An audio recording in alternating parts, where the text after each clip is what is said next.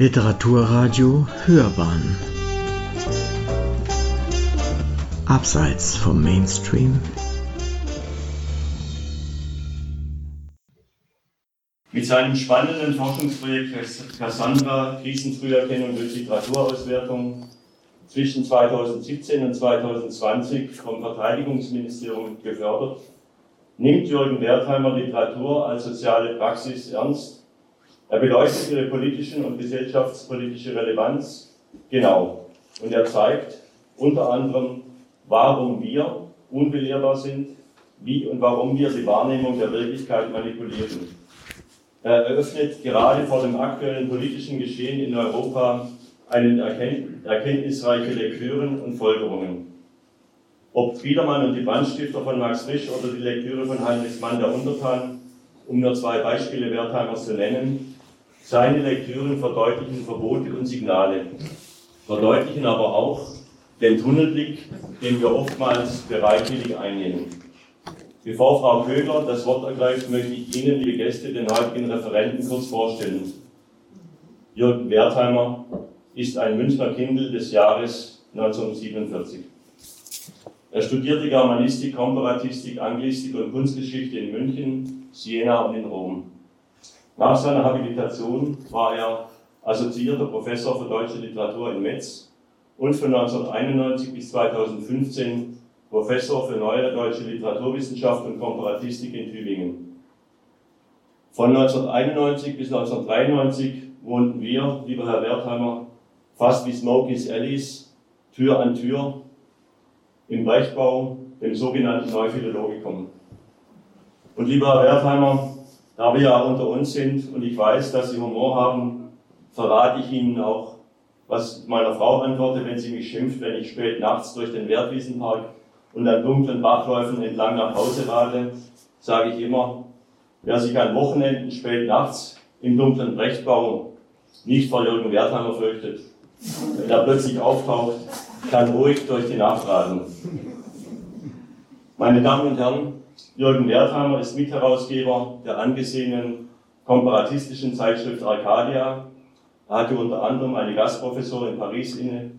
Er war lange Jahre Organisator der Tübinger Poetikdozentur. Er ist Mitinitiator des Kooperationsprojekts Wertewelten, wofür er 2013 mit dem renommierten Prix International de la Laïcité ausgezeichnet wurde. Seine Ring- und Studium Generale Vorlesungen in Tübingen sind viel frequentiert.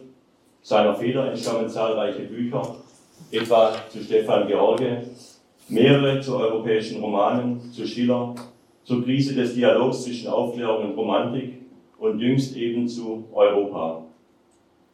Mehrere Herausgeberschaften und zahlreiche umfangreiche Aufsätze und vieles mehr wäre zu nennen. Zusammen mit der Theaterkritikerin Cornelie Üding betreibt er den Blog PPP.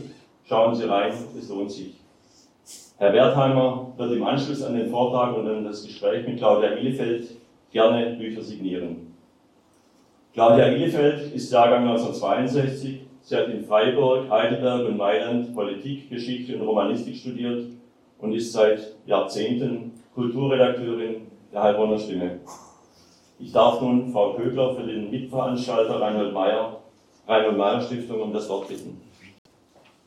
Ja, vielen Dank, Herr Dr. Knittel. Ähm, ja, liebe Gäste, auch ähm, im Namen der Friedrich-Naumann-Stiftung für die Freiheit und der Reinhold Meyer Stiftung ein ganz herzliches Willkommen an Sie alle. Ich freue mich, dass Sie so zahlreich heute Abend gekommen sind. Ähm, Herr Dr. Knittel hat es gesagt, mein Name ist Melanie Köble. Ich leite das Landesbüro Baden-Württemberg der Friedrich-Naumann-Stiftung für die Freiheit. Viele von Ihnen waren vielleicht noch nie bei einer unserer Veranstaltungen, daher ein paar kurze Worte zu unserer Arbeit. Ähm, wir beschäftigen uns mit dem Spannungsverhältnis aus Freiheit und Verantwortung und zwar in den Bereichen Wirtschaft, Gesellschaft, Bildung und internationalen Beziehungen. Jährlich bieten wir im Rahmen unserer politischen Bildungsarbeit ungefähr 300 Veranstaltungen in Form von Diskussionen, Lesungen, Vorträgen, Trainings ähm, zu ganz unterschiedlichen Themen an, von Kleingruppenformaten mit ganz wenigen Teilnehmern bis hin zu großen Konferenzen mit mehreren hundert Teilnehmerinnen und Teilnehmern. Und das Ganze sowohl online als auch in Präsenz wie heute. Neben dieser Säule der politischen Erwachsenenbildung setzt sich die Friedrich-Naumann-Stiftung für die Freiheit auch in über 60 Ländern weltweit für Demokratie, Rechtsstaatlichkeit und Menschenrechte ein und fördert zudem Studierende durch Stipendien. Wir arbeiten bei ganz vielen Veranstaltungen in Form von mit Kooperationspartnern zusammen, also wie heute Abend mit dem Literaturhaus Heilbronn. Daher möchte ich auch Ihnen, Herr Dr. Knitte, ganz herzlich danken für die gute Zusammenarbeit, für die reibungslose Abstimmung. Der Gedanke, das Projekt Cassandra in einer Veranstaltung aufzugreifen, hatten wir ja bereits im vergangenen Jahr, hatten dann aber auch überlegt, gehen wir eher ein bisschen Richtung Europa. Aber natürlich ist jetzt ähm, das Projekt Cassandra aktueller denn je, leider natürlich. Dass wir heute wirklich eine Aktualität haben, mit der wir letztes Jahr, mit der wir letztes Jahr eigentlich gar nicht hätten rechnen können. Und bei unserer Arbeit, äh, bei der Arbeit der Stiftung, liegt momentan Fokus auf den Krieg in Europa und wir beschäftigen uns in sehr vielen Veranstaltungen auch mit dessen Auswirkungen aus dem, und schauen es uns aus ganz verschiedenen Blickwinkeln an, sei es im Hinblick auf Handelspolitik, Energiepolitik, Sicherheitspolitik und natürlich Außenpolitik. Aber besonders spannend finde ich persönlich eigentlich auch den Gedanken, nicht nur über die Auswirkungen zu sprechen, sondern auch einen Schritt vorher anzusetzen und auch zu schauen, wie man im ähm, Bereich äh, Prävention ansetzen kann. Daher freut mich ganz besonders, dass Professor Dr. Jürgen Wertheimer heute aus Tübingen hierher gekommen ist und mehr über das Projekt Cassandra und die Frage, wie Krisen durch Literatur vorhergesehen oder vorausgesagt werden können und ähm, auch wie man dieser, was man in dieser Hinsicht von Literatur lernen kann, was er dazu sagen wird. Und ja, ich würde Ihnen dann auch direkt das Wort übergeben und wünsche Ihnen einen interessanten Abend. Ich habe das jetzt. Im Grunde bin ich hierher gekommen, um Ihnen mal was Positives zu erzählen, äh, was Positives und Neues. Äh, und ich möchte es trotz der, sagen wir, bescheiden unübersichtlichen Weltlage auch tun. Denn ähm, die Botschaft, die ich bringe, ist eine gute. Äh, wir haben die Sachen weitgehend in der Hand und es liegt schon an uns, wenn sie schief laufen. Und Cassandra ist nun mal meine Übrigens vielen Dank für die mehr als liebenswürdige Einführung äh, in mein Leben. Ich habe es teilweise wiedererkannt, habe aber, wenn ich ehrlich bin, auch entdeckt, dass ich da ein paar Dinge reingeschrieben habe. Das Baerbrook-Prinzip, Sie kennen das ja, die vielleicht nur äh, nach einer gewissen Interpretation stimmig sind. Also ich war in Rom, ich habe studiert, aber nicht an der Uni, sondern im Leben und in der Kunst. Szene. Ähm, das war auch genauso nützlich. Aber das meiste stimmt. Ja, Cassandra, ich fange gleich, ich fange mittendrin an äh, und ich fange gleich an mit äh, einer Reminiszenz, die Ihnen vielleicht ein bisschen trivial vorkommt, ähm, aber es ist nun mal die Gruppe ABBA, die ja im Moment eine, ein richtiges gespenstisches Revival feiert wenn auch in, was heißt wenn auch in Hologrammform, aber doch extrem präsent. Und auf meiner langen Suche nach Entschuldigungen bei Cassandra ist mir fast nur dieser Text eingefallen. Entschuldigung dafür, dass man sie 2000 äh, Jahre lang missachtet und negiert hat und immer noch negiert. Ähm, ich finde den Text ziemlich gut. Sorry, Cassandra Musa, now the last day is dawning. Some of us wanted, but none of us would listen to words of warning. And we were caught in our sleep. Sorry, Cassandra, we, I didn't believe you really had the power. Also das ist schon ein sehr expliziter, positiver Text, den der Chef der Gruppe gemacht hat. Und er musste ja erstmal draufgekommen, einer Figur wie Cassandra so ein Memorial zu stiften.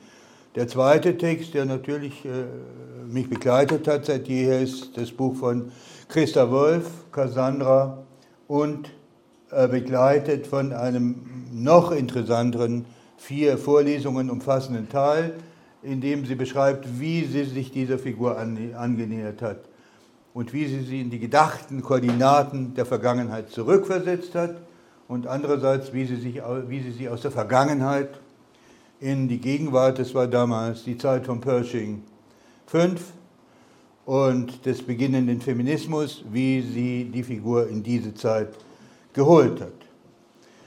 Und dieses Buch endet eigentlich mit einer positiven Botschaft, ungefähr der, die ich gerade gesagt habe.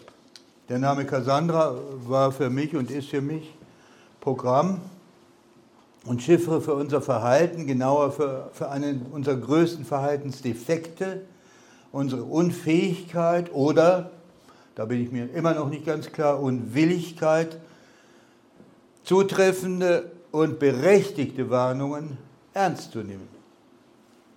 Warum hätte man sonst in der Elias, der Basisgeschichte des werdenden Europa, genau diese etwas tragisch und verloren wirkende Figur an entscheidender Stelle eingeführt? Äh, eine Seherin, die eine akute Gefährdungslage, denken Sie an sechs Wochen an der russisch-ukrainischen Grenze, und damals war es eben das Heer der Griechen vor Troja, klar erkennt und der keiner Glauben schenken will. Trotz ihrer inständigen Warnungen öffnen die Trojaner die Tore und ziehen eigenhändig todbringende Pferde in die Stadt. Und seitdem hat sie den Ruf einer notorischen Unke, einer Schwarzseherin, einer Unheilsbotin. Und trotzdem, vielleicht eben deshalb haben wir unser Projekt nach ihr benannt, denn sie steht zu Unrecht in diesem Ruf. Ihre Voraussagen waren richtig, unser Verhalten war falsch.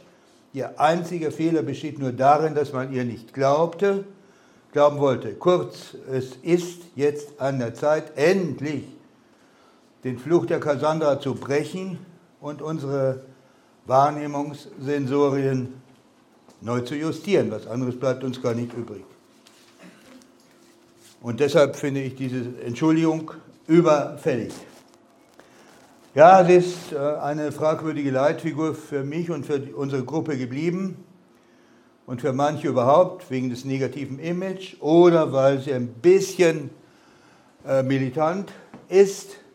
Na gut, sie ist ein Kriegskind und sie ist groß geworden in diesem zerstörerischen und vernichtenden Krieg. Sie ist ein Opfer letztendlich geworden, dann die Mykene. Aeschylus hat es beschrieben. Äh, in mir steht, äh, es gibt diese furchtbar langweiligen antiken Darstellungen von ihr.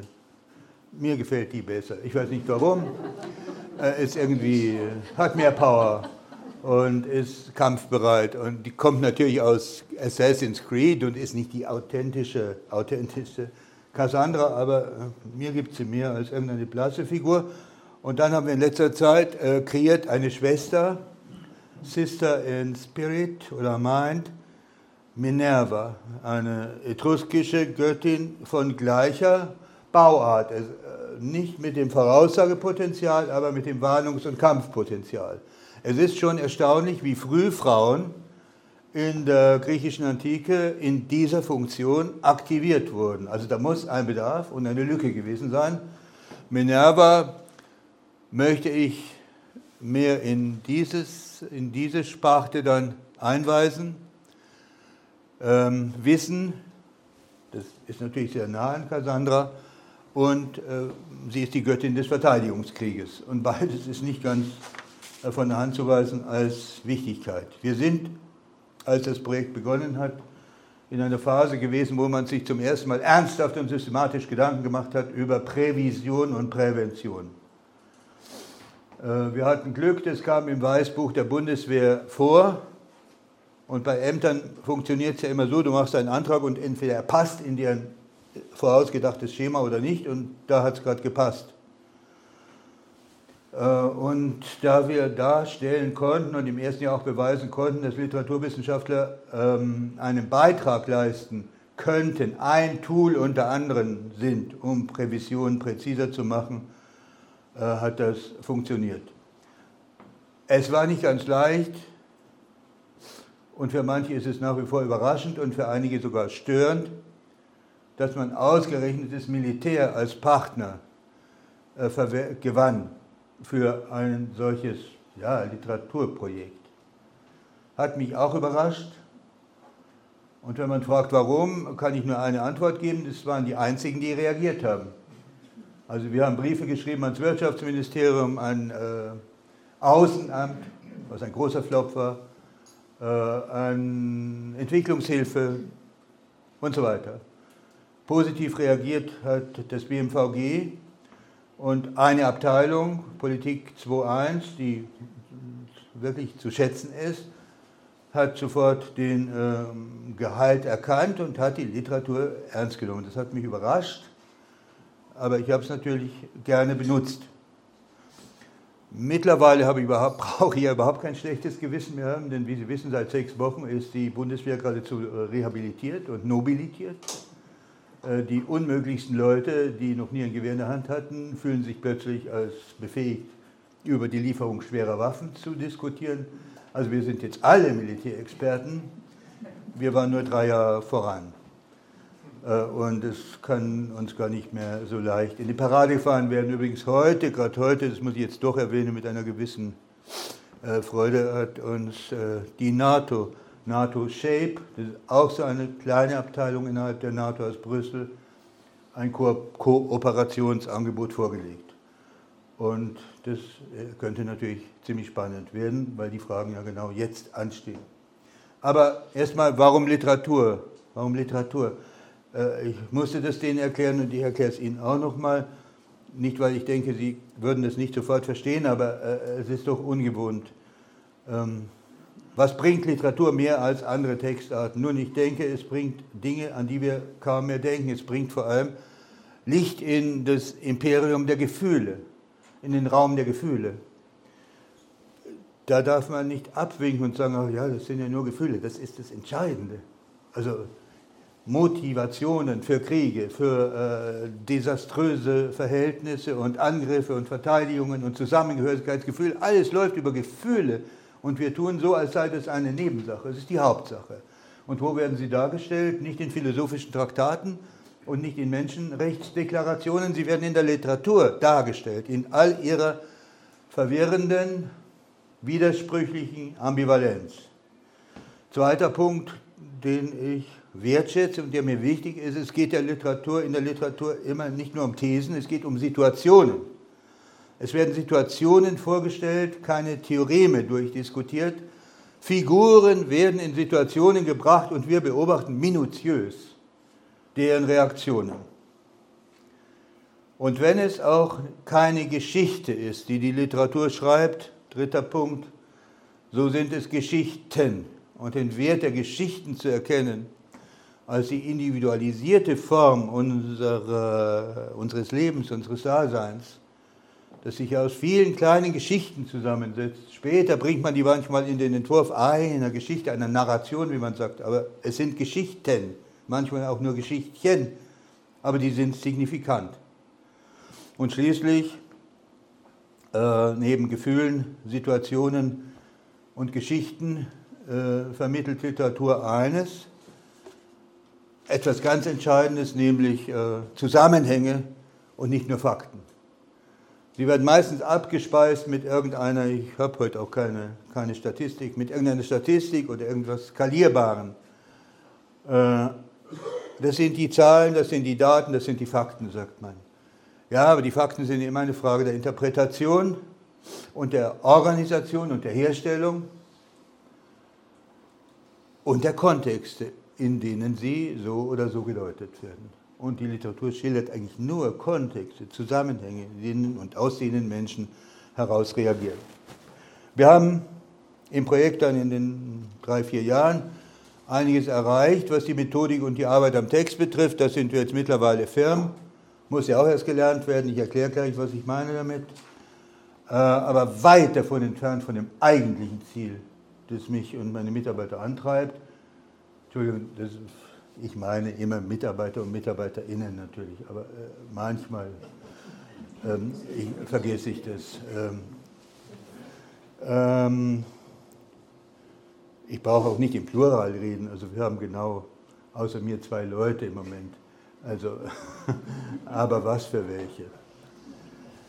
Ähm, wir haben das Hauptziel nicht erreicht, das Hauptziel, und das war mein Traum, mein Grundimpuls natürlich, wir liefern äh, die Bestandsaufnahme einer krisenhaft erscheinenden Situation. Wir waren angesetzt auf den Kosovo, wir äh, waren angesetzt auf äh, Maghreb-Raum und Algerien und Nigeria. Das waren die drei Testgebiete. machen eine Bestandsaufnahme, beobachten eine Entwicklung und liefern dann einen Bericht oder ja, äh, eine Empfehlung an das Ministerium. Und das haben wir getan und dabei ist es geblieben. Das heißt, der Schritt, der entscheidende Schritt natürlich, aus Erkenntnissen Handlungen abzuleiten, aus Analysen Operationen in Gang zu setzen, die etwas verhindern können, der ist noch in einiger Ferne. Das liegt jetzt, muss ich zugestehen, nicht an uns, wohl aber an der gewaltigen auch Trägheit großer Institutionen und politischer Rücksichtigen und Bedenken und Unsicherheiten, was alles zusammenkommt. Das Bundesministerium, mit dem ich es zu tun hatte, ist ein interessanter, riesiger Bau, Pendlerblock. Und das gesamte erste Stockwerk, das sind 150 Zimmer, ist reserviert für eine Aufgabe, eine sehr lobenswerte Aufgabe. Äh, Abteilung zur Reduktion von Bürokratie. Sie müssen sich das umgesetzt denken auf 150 bürokratische Zimmer. Das zeigt den, die Mühe, die Ernsthaftigkeit, aber auch die Unmöglichkeit, so ein System zu bewegen. Kafka hat das beschrieben wie kein zweiter. These des Modells ist, das äh, wurde erwähnt, literarische Texte, latente Spannungen und Potenziale, Gefährdungspotenziale oft ein paar äh, Jahre voraus ahnen, jedenfalls spüren und beschreiben, wittern. Und darum geht es, Veränderungspotenziale zu erspüren, Stimmungslagen zu ergründen, Verdecktes zu enthüllen, nach Spuren zu suchen, Strukturen zu erkennen. Richtig gelesen machen solche Texte erkennbar, wohin der Weg führen könnte. Mehr haben wir nie behauptet, wohin der Weg führen könnte, leuchtet Möglichkeiten aus. Warum literarische Texte es können? Nun, äh, Sie wissen es und Sie wissen es auch, weil Sie ja Grunde ein Archiv, ein Archiv das größte Archiv, äh, wie soll ich sagen, äh, der kollektiven Erfahrungen einer Kultur sind, in dem Unausgesprochenes dokumentiert ist, Seelenzustände von Individuen, Mentalitäten von Klassen, Regionen und Orten bis ins Detail ausgeleuchtet werden. Das macht die Texte manchmal langweilig, manchmal spannend, dass man wirklich ins Detail geht und auch ergründet, warum etwas passiert ist, was die Vorgeschichte ist. Und wenn man die Vorgeschichte kennt, ist man auch imstande, kommende Entwicklungen äh, zu antizipieren, Gefährdungen und Krisen vorauszusehen und bisweilen auch vorauszusagen. Ich möchte Ihnen ein Beispiel das, geben, das nun wirklich jeder kennt, aber das trotzdem jetzt mein Lieblingsbeispiel ist, auch wenn es jetzt lang zurückliegt, nämlich Goethes Werther von äh, Ende des 18. Jahrhunderts. Auf der ersten Ebene, die uns äh, wenn wir analysieren, wenn wir mit den Texten arbeiten, am wenigsten interessiert. Äh, auf der ersten Ebene des reinen Inhaltlichen ist es eine banale Provinzliebesgeschichte mit einem relativ unglücklichen Ausgang. So kann man es, glaube ich, sagen. Also, ja, es ist nicht ideal gelaufen. Inhalte brauche ich jetzt nicht zu wiederholen. Die zweite Ebene ist schon interessanter. Was schält sich da für ein Individuum heraus? Ein junger Mann, gutwilligster Art, kein Anarchist, gutwilligster Art, der nicht ins System kommt. Er will eigentlich am Anfang ins System kommen, er will nützlich sein, für die Gesellschaft arbeiten und so weiter, aber er stößt an an Ecken und Kanten, Regularien und Normen. Er kommt nicht weiter und er kriegt einen Streit nach dem anderen, fällt aus den Teilsystemen und scheidet letztlich aus. Das System, an dem er scheitert, heißt sehr positiv Aufklärung. wir sind in der Blütezeit der europäischen Aufklärung, wenn alles normiert wird, kategorisiert wird, nach Vernunftlinien geleitet wird und Gefühle zum ersten Mal übrigens äh, ein bisschen marginalisiert werden. Kommen schon auch vor, aber in einer sehr gedämpften, sehr reduzierten, sehr vernunftgesteuerten Form. Und damit kann er nichts anfangen. Damit kann er absolut nichts anfangen und er will es auch nicht mehr und baut sich eine eigene Gegenwelt aus. Das ist die Ebene 2, dass einer ja, aus dem System purzelt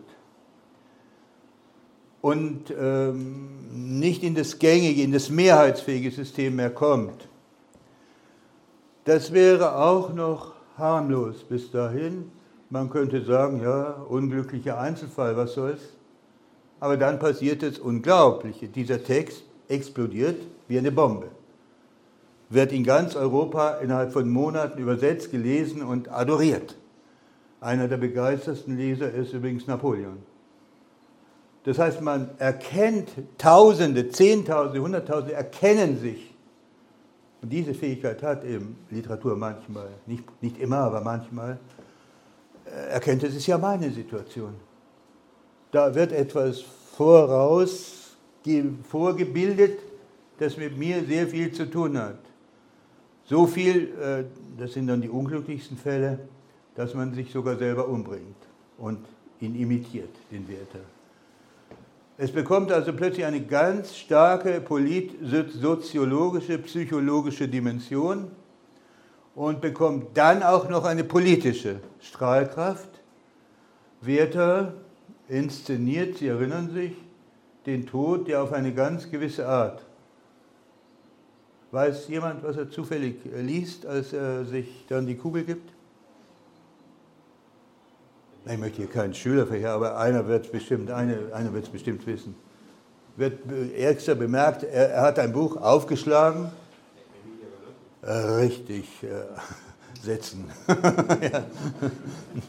äh, Emilia Galotti. Warum Emilia Galotti? Nun, da wird vorgeführt, der Heldinnen-Selbstmord einer Frau, die sich für die Republik um ihre Tugend willen aufopfert. Ein eminent politisches äh, Thema das bis auf die Römische Republik zurückgeht und er vergleicht, Emilia Galotti setzt sich in Szene zur Virginia und Wertheimer, oh Gott, das ist mir jetzt schon länger nicht mehr passiert, ehrlich gesagt. Und Werther natürlich setzt diese Linie vor, fort und schreibt sich in dieses, behauptet sich in dieses System einzuschreiben. Da wird jetzt schon ein kompaktes ideologisches Feld raus. Und was passiert zehn Jahre später? Die Französische Revolution, die keinen Baustein auf dem anderen mehr lässt. Also einen riesigen Wertewandel im Kollektiv entfaltet.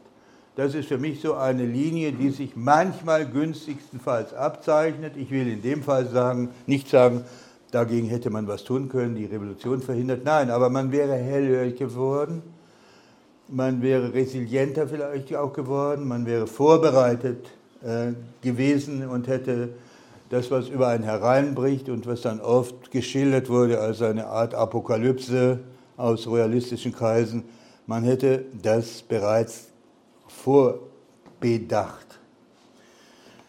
Also gleich, ob es sich um solche Verschiebungen oder um tektonische, mir schwebt immer das Bild vor, wir wären sozusagen Geologen und würden die Tektonik des Untergrundes untersuchen und auch wissen, wann etwas, das etwas labil werden könnte.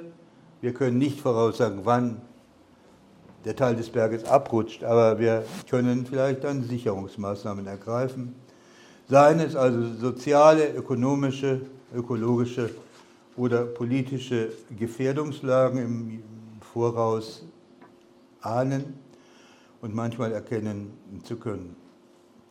Denn die literarischen Texte sind eben wirklich authentische Zeugnisse, sind Fußabdrücke des kulturellen Genoms. Und das meine ich mit richtig lesen, nicht, dass wir einfach äh, nach Inhalten vorgehen, das gibt es auch manchmal. Also es, es gibt jetzt ein paar Romane, die Blackout-Szenarien vorleben und überlegen, was passiert, wenn der Strom ausfällt, abgedreht wird und so weiter. Das, diese Ebene des Liminalen, des Überschwelligen gibt es natürlich auch.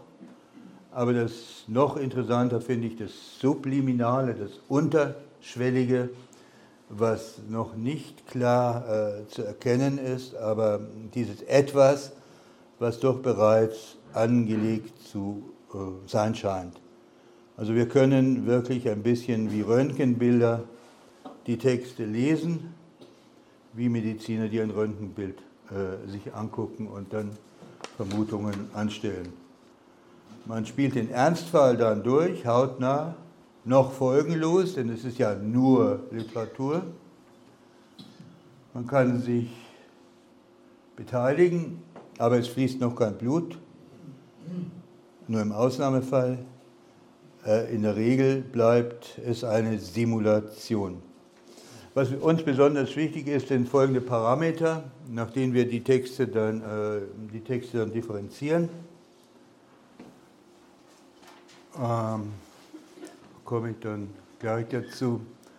Ähm, wir, wir, wir werten die Texte nach gewissen Kategorien, die Sie jetzt nicht interessieren müssen, das wäre ein bisschen langweilig aus. Feindbildkonstruktionen, Meinungsbeeinflussungen, Veränderungen von Partikeln, wenn plötzlich evident wird, wie man die anderen beschreibt. Das sind jetzt plötzlich nicht mehr andere, sondern das sind die. Und wir sind wir und wir sind die positiven und die sind die bedrohlichen und gefährlichen. Dann kann sich in kleinen Verschiebungen der Pronomina bereits eine gefährdende Situation andeuten. Oder alte Mythen werden plötzlich aufgegriffen und reaktualisiert, wie zum Beispiel der Virginia-Mythos, wie die Schlacht am Amselfeld in den Balkankriegen denn die, das sind ja alles gespeicherte Erinnerungen an erlittene Demütigungen. Und die haben natürlich einen hohen emotionalisierenden Wert für äh, ganze Gruppen in solchen gefährdeten äh, Gebieten. Sie können das jetzt fast täglich in der Ukraine wiederum erleben. Wie gesagt, wir haben das an ein paar solchen ähm, exemplarischen äh, äh Regionen durchgespielt, eine Textdatenbank erstellt und eine Emotion Map visuell dann zur Darstellung gebracht. Ähm, da werden dann einfach, zeige ich jetzt nicht, kann ich jetzt nicht zeigen, das ist noch eine Grenze, die wir respektieren müssen, denn die äh, militärischen Geldgeber sind an dem Punkt relativ rigide und sagen, das haben wir gekauft, das ist unsere Sache und es ist jetzt noch nicht kommunikabel. Also deshalb kann ich immer nur ein einzelnes Bild zeigen aber das gibt nicht den Charakter der Emotion Map wieder, die eine dynamische ist und die den Verlauf, die Verschiebungen, die Entwicklungen in Regionen über drei, vier Jahre dann verfolgt hat und dann auch in Farben bezeichnen kann.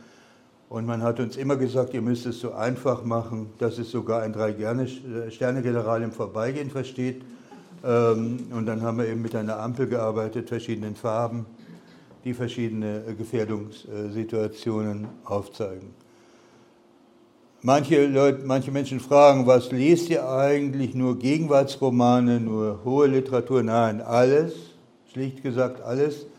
Kriminalromane, Satiren, Dystopien, Utopien, Science Fiction, ganz normale Romane, Erfolgsromane, die gepusht werden, solche, die verboten werden und wurden, äh, triviale Romane und preisüberschüttete Romane. Denn alle geben ja Informationen. Wir werten nicht nach ästhetischen Maßstäben, wir sehen sie als Speicher der Erinnerung und Speicher der ähm, Bedürfnisse einer Gesellschaft oder einzelner Menschen. Was können wir aber konkret tun? Kommen wir noch einmal zurück und ich hoffe, ich finde das Bild auf Anhieb. Da müsste ich jetzt springen ein bisschen. Ich habe hier keine Anzeige, des wievielte Bild es ist gerade, aber ihr kennt es ja wieder. Ja, Mito Kuleba, der Außenminister von der Ukraine, hat das vor ein paar Wochen gesagt. Butcher did not happen in one day. Viele Jahre lang haben russische politische Eliten und Propaganda Hass geschürt und äh, die Ukrainer dehumanisiert, russische Überlegenheit propagiert und Grund für diese Atrocities gelegt. Ich ermutige Gelehrte auf der ganzen Welt zu untersuchen, was äh, zu Butscha führte. Das ist eigentlich ein Auftrag, den man ernst nehmen kann und soll und der betrifft natürlich auch uns, die Literaturwissenschaften. Er betrifft auch andere Fächer, aber uns auch. Aber ähnlich wie Frau Kögler gesagt hat, ich würde in der Tat noch einen Schritt weitergehen und nicht nur erforschen wollen, wie der gegenwärtige Krieg entstanden ist, sondern wie man zukünftige Kriege verhindern kann. Und zwar genau in der Phase, wenn sie ähm, verbal vorbereitet werden. Denn jedem Krieg geht, ich würde wirklich jetzt nach einiger Zeit reflektieren sagen, so gut wie jeder Krieg beginnt mit einem Krieg der Wörter.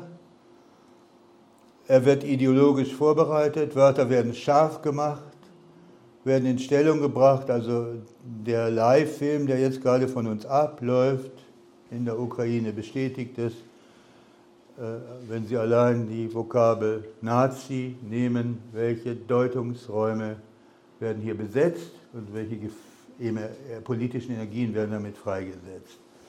Äh, man kann also, wenn man diese Umschichtungen in den Sprachverwendungen, den Krieg der Wörter früh beobachtet, sei es im alltäglichen Sprachusus, sei es in Essays und Reden, sei es verarbeitet bereits in Literatur. Man kann in der Tat früh, sehr viel früher, sehr viel früher, bevor der erste Schuss fällt, entscheidende Beobachtungen machen und dann reagieren. Deshalb und in, äh, interessiert uns vor allem und immer wieder das Vorfeld, diese wenigen Monate oder Jahre, bevor der erste Schuss gefallen ist, in denen man kommunikativ reagieren kann und Gefährdungspotenziale zumindest abbauen oder umgehen. Nicht mehr, nicht weniger. Jetzt versuche ich nochmal zurückzugehen. Geht sogar.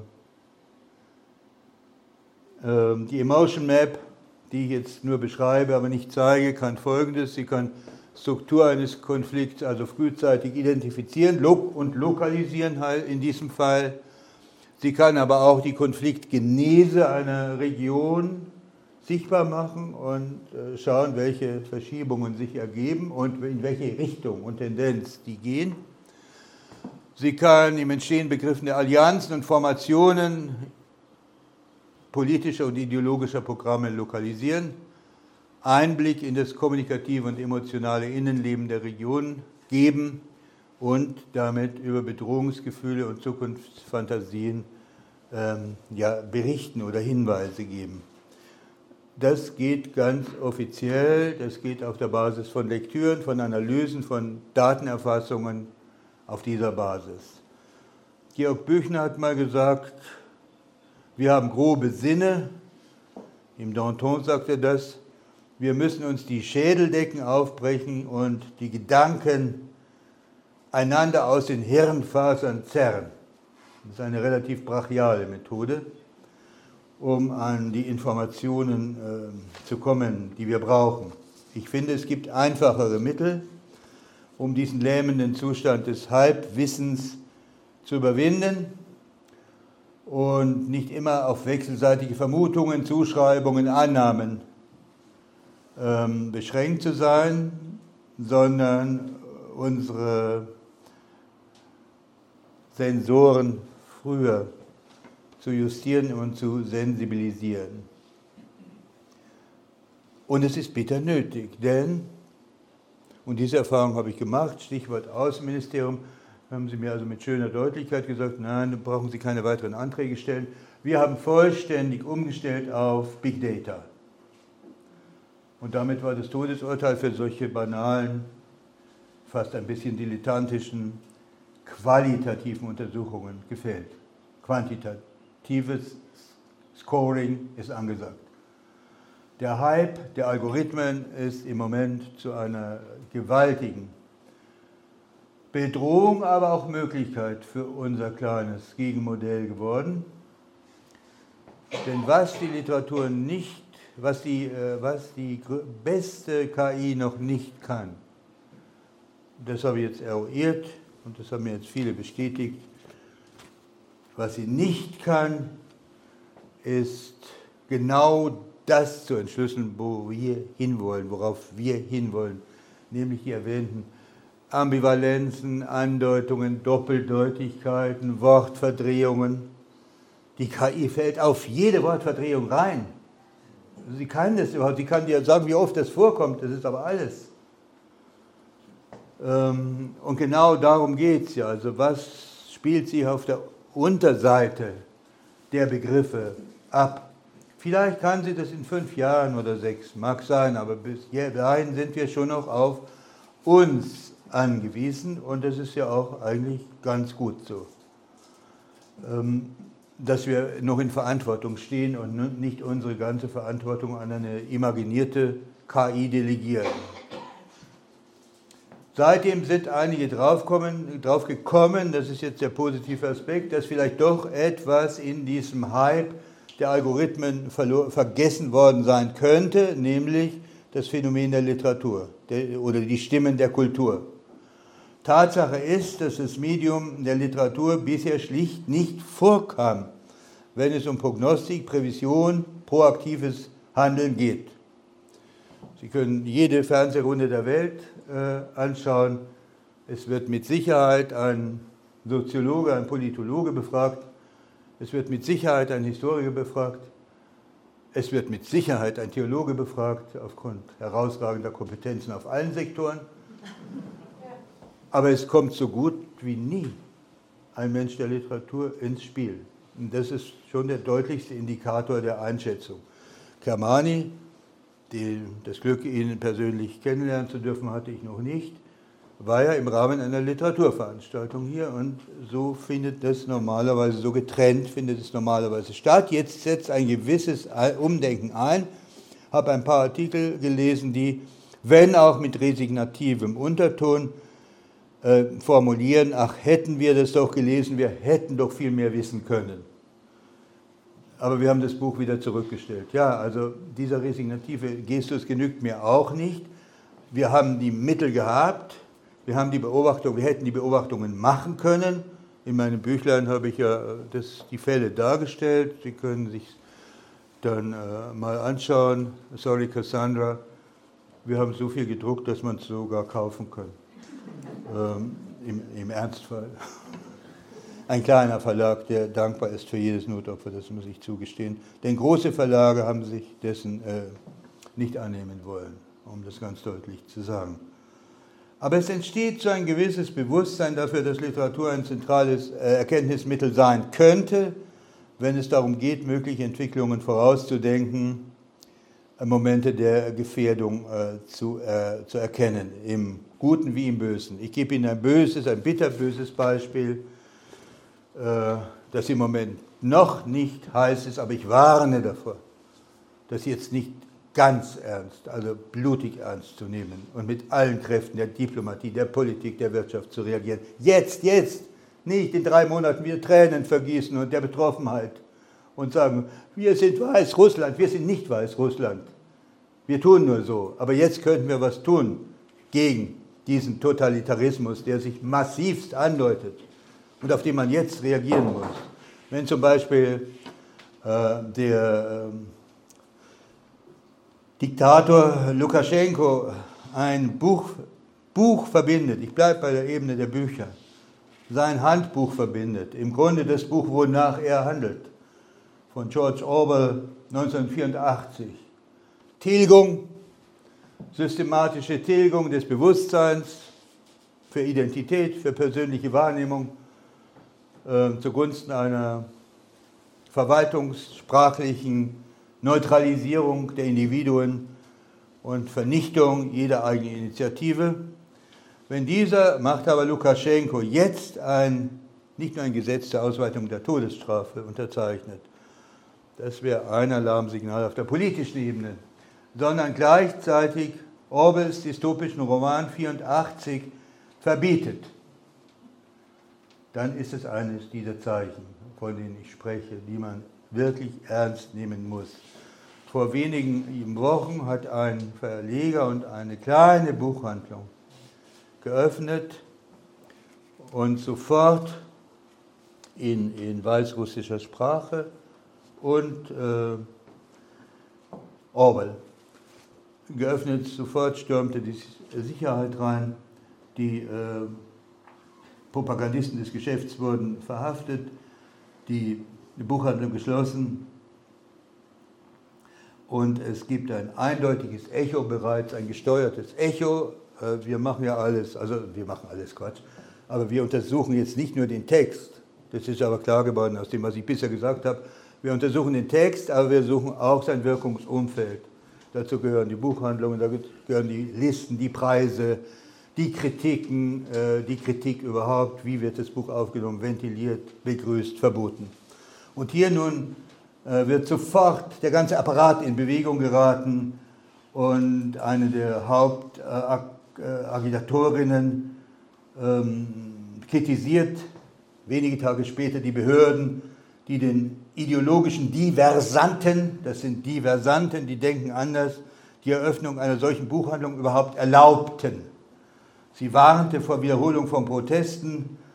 Zitat, wenn sich 2020 wiederholt, werdet ihr euch fragen, wie das nur passieren konnte. Warum sind uns eigentlich immer diese Leute voraus und wir kommen zu spät? Das ist äh, also auch ein Gebot der Ehre, ehrlich gesagt mal. Schritt halten zu können mit den Inquisitoren und den Diktatoren dieser Welt. Vielleicht sogar mal ein halbes Schrittchen voraus zu sein. Das wäre schon ein Ziel aufs innigste zu wünschen. Sie schreibt, also braucht man äh, dann keinen Subtext mehr heraus ähm, destillieren, fügt hinzu, soll der Präsident denn wieder zur Maschinenpistole greifen müssen. Sie sind ein kleiner Schritt. Ein Buch wird verboten, zurückgezogen, vom Markt genommen. Der nächste Schritt ist bereits, warum hat es überhaupt stattgefunden? Der dritte ist die manifeste Drohung, Lebensbedrohung. Und auf solche Dinge würde ich raten zu reagieren. Wenn ich an irgendeinen Politiker herankäme, würde ich das wahrscheinlich, also ich müsste mich wahrscheinlich wie Greta Thunberg mit einem Pappkarton äh, vor das Außenministerium setzen. Resultat wäre, ich würde festgenommen und käme in die Psychiatrie. Warum mir, gelungen, warum ihr das gelungen ist, was sonst keinem gelingt, ist, ist ein Kapitel für sich, aber es war genial. Es ist ein ganz fatales Ding. Jetzt wissen wir wieder mal, was kommen wird. Wir haben es übrigens auch gewusst beim letzten Armenienkrieg.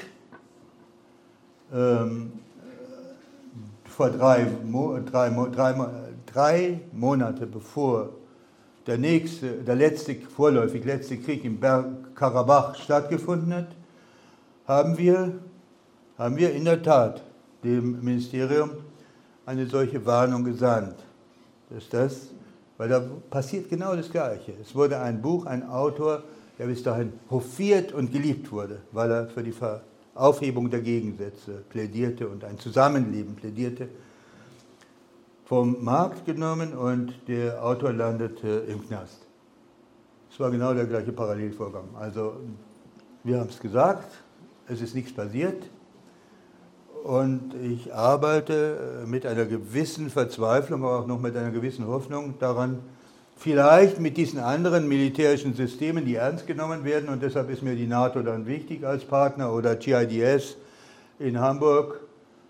Es gibt so viele strategische, äh, strategische Institutionen im großen Stil, strategische Prävention, wenn Sie da nachschlagen, 100 Institutionen.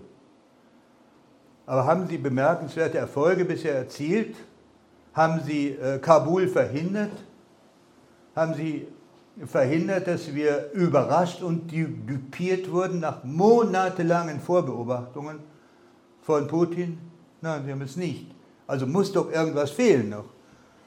Fehlen tut der Beitrag der Kulturstimmen, der vehementer, viel vehementer werden muss und rabiater werden muss. Und fehlen tut auch die Fähigkeit einzudringen in die politischen Systeme um ihnen Wirklichkeitssinn beizubringen. Es klingt ein bisschen komisch, wenn ausgerechnet ein Literaturwissenschaftler für Wirklichkeitssinn plädiert, aber ich finde es gar nicht komisch. Literatur ist wirklichkeitsversessen. Literatur schwärmt nicht von irgendwelchen Träumen und äh, Utopien, sondern sie schärft den Wirklichkeitssinn. Und deshalb ist sie auch den Zeitläufen meistens voraus, weil sie bereits trainiert ist auf das, was passieren könnte und nicht wartet, bis es passiert. Ich finde schon, dass wir da einige Elemente für uns haben. Vor einiger Zeit, vor 10, 20 Jahren, geisterte das Wort VUCA ja durch die Medien. Löst es bei Ihnen noch was aus? V-U-C-A? In den, besonders in der Wirtschaft wurde das äh, wie besessen inhaliert. bedeutet einfach, wir leben in einer unbeständigen, ungesicherten, komplexen und doppeldeutigen Welt. Das wurde damals in den 90er Jahren zum ersten Mal entdeckt. Und ich finde, das ist ein, eine tolle Erkenntnis. Man könnte jetzt äh, reagieren und Konsequenzen daraus ziehen. Wir müssen eben so werden, dass wir mit Unbeständigkeit, Ungesichertheit, Komplexität und Ambiguität besser zurechtkommen. Das wird die Welt von jetzt sein, das wird die Welt der Zukunft sein. Das, wir werden nicht mehr in eine sichere, geborgene, koordinatengestützte, eindimensionale Welt zurückkehren, nie mehr. Also müssen wir das jetzt lernen. Und im Grunde ist Europa, dieses brüchige Europa, dieses immer in der Defensive stehende Europa, ein ideales Trainingsgelände für so ein Denken. Europa ist VUCA, wir müssen sozusagen diese Technologien, mental natürlich, diese Technologien lernen und unsere Wachsamkeit erhöhen und schneller werden, auch wirklich schneller werden. Ich meine mit schnell nicht einfach schnell, sondern reaktionsschnell. Vorausschauend, reaktionsschnell. Das kann man sich schon antrainieren. Wenn ich durch solche Flure streife, erfällt mich natürlich eine tiefe Depression. Aber man kann, muss es versuchen. Und man, wir, sind, wir werden oft beschimpft, als das sind die Soft Technologies. Ja, wir sind soft, wir sind aber nicht soft. Wir sind halt flexibel vielleicht. Und Flexibilität wird die nächste der notwendigen Antworten sein.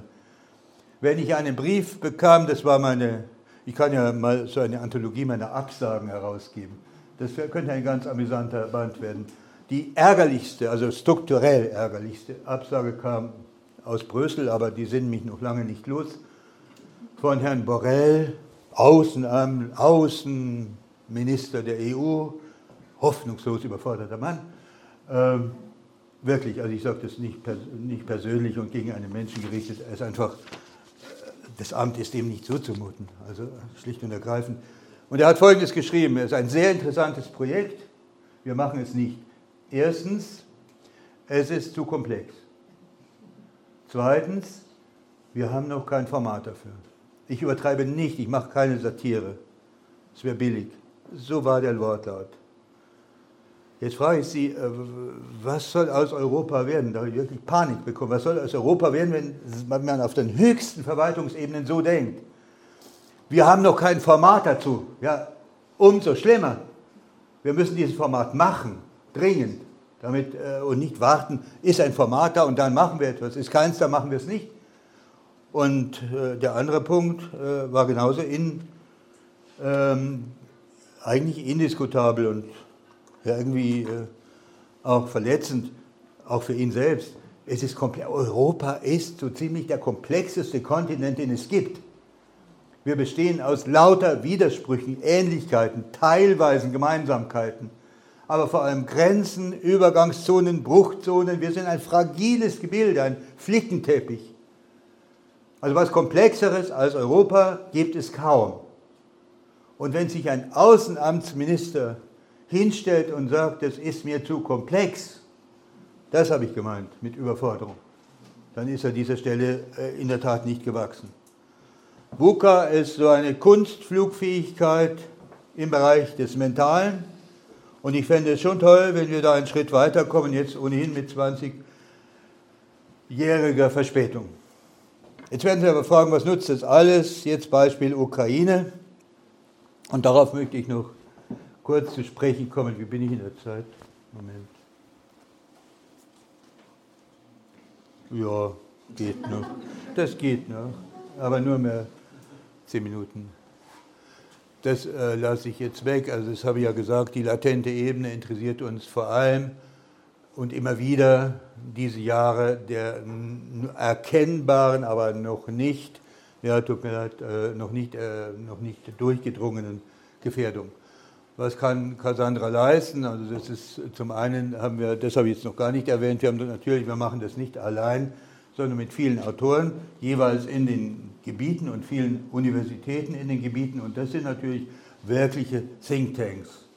Also wenn man mit diesen Leuten kooperieren kann, die vor Ort wissen und erfahren, was läuft, ist es unschätzbar. Und die Universitäten als Vermittlungspool werden wirklich unterschätzt. Denn wir sind ja Thinktanks, von denen manche Industriefirmen nur träumen können. Wir sind es, wir aktivieren es nur noch nicht. Spezialisten für alles und jedes. Man kann diese Resilienz stärken durch das vorherige Durchspielen. Und der letzte Schritt wäre, über den habe ich jetzt noch wenig gesprochen, weil der das schwierigste und bisher nur utopischste ist. Aber der wäre natürlich der faszinierendste, dass man, wenn man merkt, da baut sich eine gefährliche, bedrohliche, mythologische oder ideologische Wand auf, die aus lauter Lügen, lauter Lügen besteht und die Menschen von sich selbst wegführt. Also man spürt es ja förmlich. Dann könnte man doch, wir leben ja, leben ja in einem Zeitalter der Narration, der Kommunikation, dann könnte man doch jetzt mit den Social Media, mit allen möglichen Formaten Gegennarrationen einbringen und den Luftraum der Sprache teilweise zurückgewinnen jedenfalls und nicht hilflos zuschauen, wie sich so eine Verhetzungskampagne aufbaut.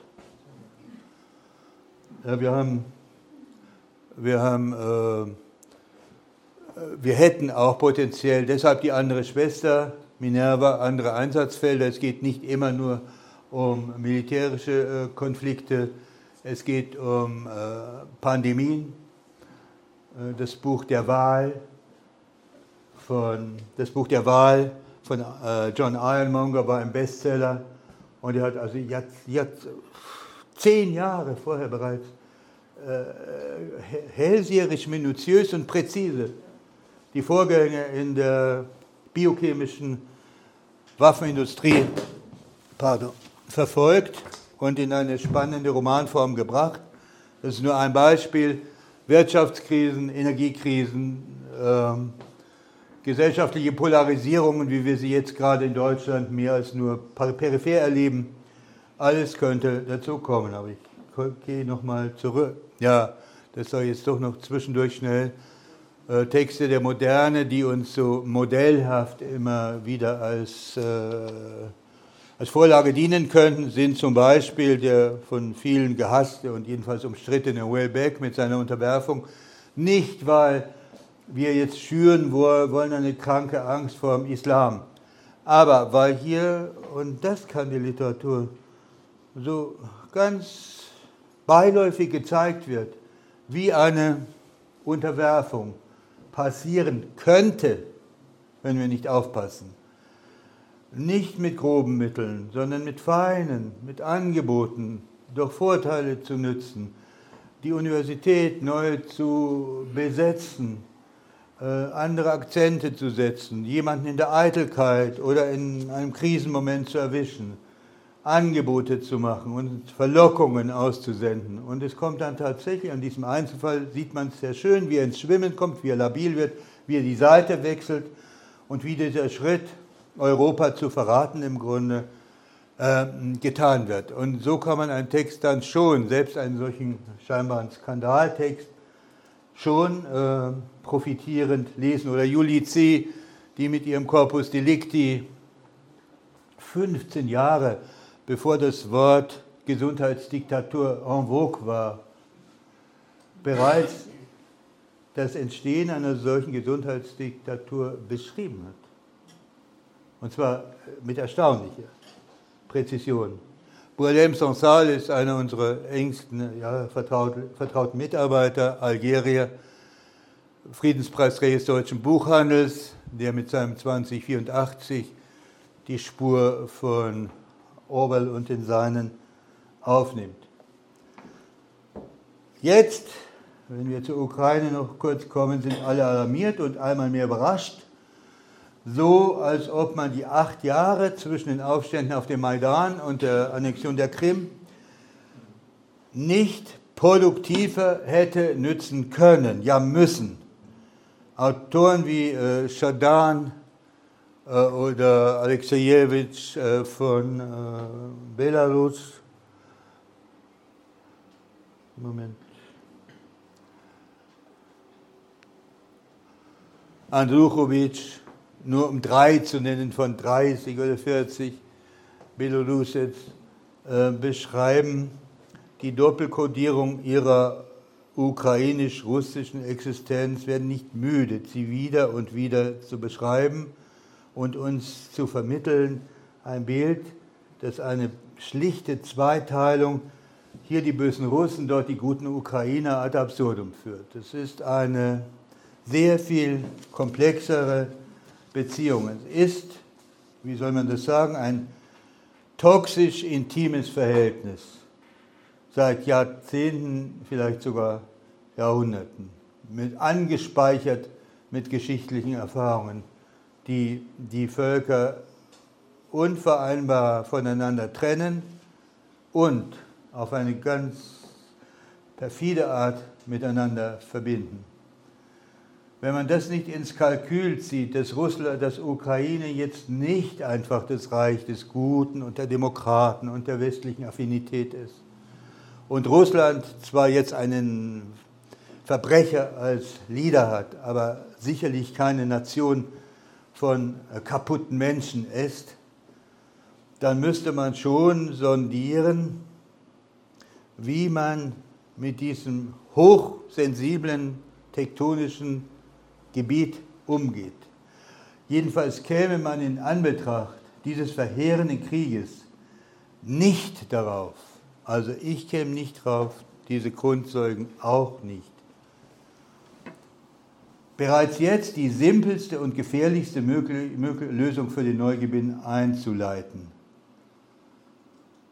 Und das ist, das wäre, da sind jetzt bestimmt nicht alle meiner Meinung, das wäre die überstürzte Aufnahme der Ukraine in die EU. Es genügt nicht mit einem Formular telegen zu erscheinen wie Frau von der Leyen und das zu überreichen und zu meinen, mit diesem bürokratischen Akt, milde lächelnd, wäre die Realität überwunden. Die Wirklichkeit wird nicht durch einen Verwaltungsakt außer Kraft gesetzt. Die Wirklichkeit heißt, ein über Jahrhunderte aufgebautes, aus dem Widerstand des, gegen Russland, aus dem innigsten, intimsten Widerstand gegen Russland gewachsenes, extrem ausgeprägtes Nationalgefühl der Ukraine. Übrigens äh, ein nicht ganz so koscheres, wie es scheint. Äh, wenn, wenn man beobachtet, dass äh, eine, die Volkshelden antisemitischen und äh, Hitler kollaborierenden Volkshelden dort noch immer verehrt werden, ist es ja schon zumindest als eine Facette in Erwägung zu ziehen. Das ist die eine Seite und auf der anderen ein starkes Dominanzgefühl Russlands, dass die Ukraine stets, und das geht über Putin hinaus, als einen ja, Trabanten Russlands sah. Pushkin, der ja wirklich unverdächtig war bis vor kurzem, brachte es in einem Gedicht auf die ein wenig hochmütige Formel. Alle Slawenbäche fließen vereint ins große Russenmeer. Alle Slawenbäche sind ja nur Bächlein, Polen, die anderen kleinen Länder fließen letztlich, soll das heißen, in unser großes slawisches Russenmeer. Äh, bei Pushkin ist das noch gar nicht bedrohend gesagt, sondern einfach äh, ja, fast topografisch und als Wunschdenken. Wenn von dieser Denkfigur noch ein bisschen was vorhanden sein sollte, dann ist es schon ein Faktor, den man ernst nehmen muss. Und wenn das geschieht, was jetzt eingeleitet wird, in fünf oder sechs Jahren, wenn alle Entscheidungsträger längst nicht mehr in ihren Ämtern sind, werden aber die Konsequenzen dann von ganz anderen zu tragen sein, nämlich, und das wage ich jetzt schon auf der Basis so vieler Texte vorauszusagen, eine Ukraine, gegen sich die, die sich gegen die Zumutung des Westens verwahrt man darf nicht voraussetzen, dass wir nur das Reich des Guten für alle sind, dass man unsere Regularien und Normen bereits alle kennt und adoriert. Und ein Russland, dem man, ob man will oder nicht, ein Kernstück seiner Identität genommen hat. Ist man wirklich so naiv, diesen neuen Konflikt nicht voraussehen zu wollen und so ein Fallball der Zugehörigkeit sinken zu lassen? Ihr gehört dazu, ihr bleibt draußen. Das ist das sicherste Mittel, das sicherste Mittel, um Eskalationen herbeizuführen. Seit Jahrhunderten erprobt die, Liter die Kultur und die Literatur die Kunst der Übergänge. Jeder dieser Romane äh, schildert Pluridentitäten, pluriidentitäre äh, Lebensentwürfe. Doch äh, entgegen diesen konkreten lebensweltlichen Erfahrungen schafft man eine gewisse Eindeutigkeit. Eindeutigkeit an Stellen, die durch Mehrdeutigkeit gekennzeichnet sind. Übergangszonen, Bruchstellen, Vermischungsgebiete, Ambivalenzen, ich habe das mehrfach gesagt. Wann wird Europa, EU, Europa begreifen, dass es ein hybrider Kontinent ist, ein fragiles Patchwork, ein Gebilde, ein, ich sagte es, aparter Flickenteppich, lose zusammengehalten von Fäden der Rivalität, aber auch der Solidarität. Wir sind ein offener Verhandlungsraum. Das ist unsere Stärke, nicht unsere Schwäche. Ein offener Verhandlungsraum, ein Gestaltungsraum mit dem Spezialgebiet Vereinbarkeit des Unvereinbaren. Seit der Antike trainieren wir das, Widersprüche auszutragen, Rechte gegen andere Rechte zu stellen und dazwischen klug zu lavieren. Hybridität zu leben, ohne Vormund, ohne Dominator, auf eigene Rechnung denken. Wollen wir das alles aufgeben? Dies ist das eigentliche Erbe Europas, nicht irgendwelche verblasenen Werte, sondern Techniken, mit Gegensätzen und Unterschieden unter, äh, umzugehen. Literaten und Künstler sind keine Träumer, sondern in der Mehrzahl Realisten, die alles Menschenmögliche erproben.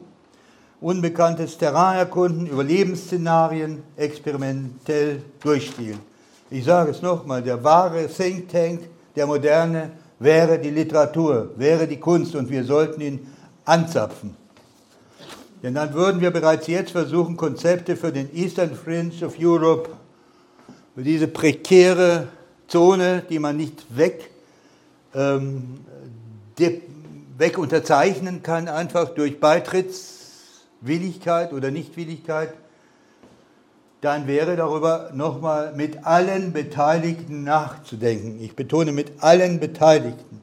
Und den Raum zwischen Westeuropa und Russland neu zu denken. Nämlich als Übergangs- und Pufferzone, als neutrales, autonomes Terrain.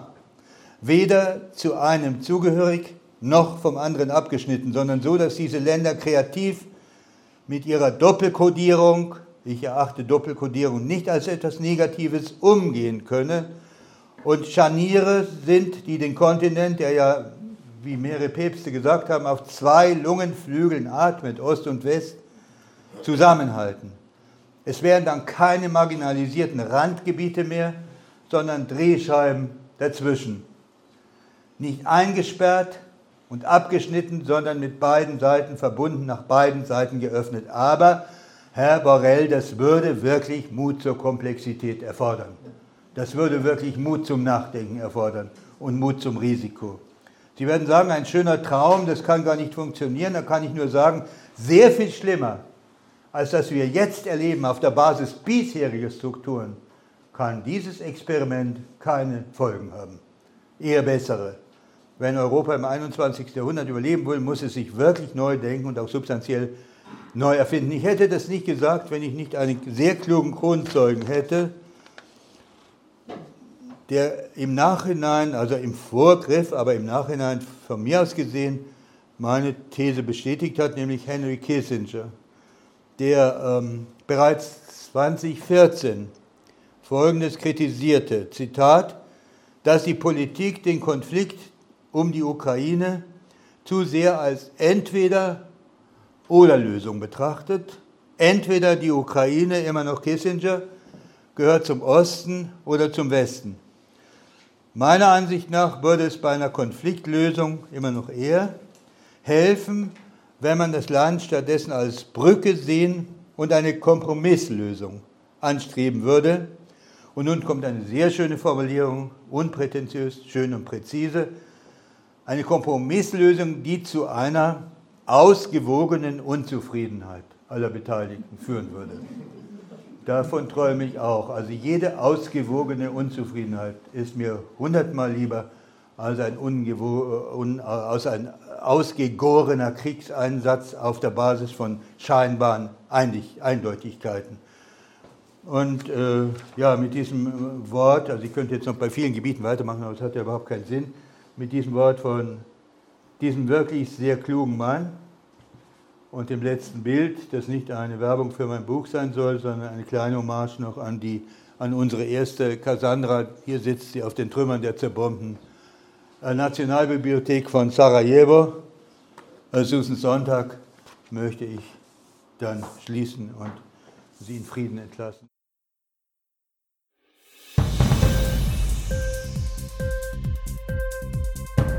Dir die Sendung gefallen? Literatur pur, ja, das sind wir. Natürlich auch als Podcast. Hier kannst du unsere Podcasts hören. Anchor, Spotify, Apple Podcast, iTunes, Google Podcasts, radio.de und viele andere mehr.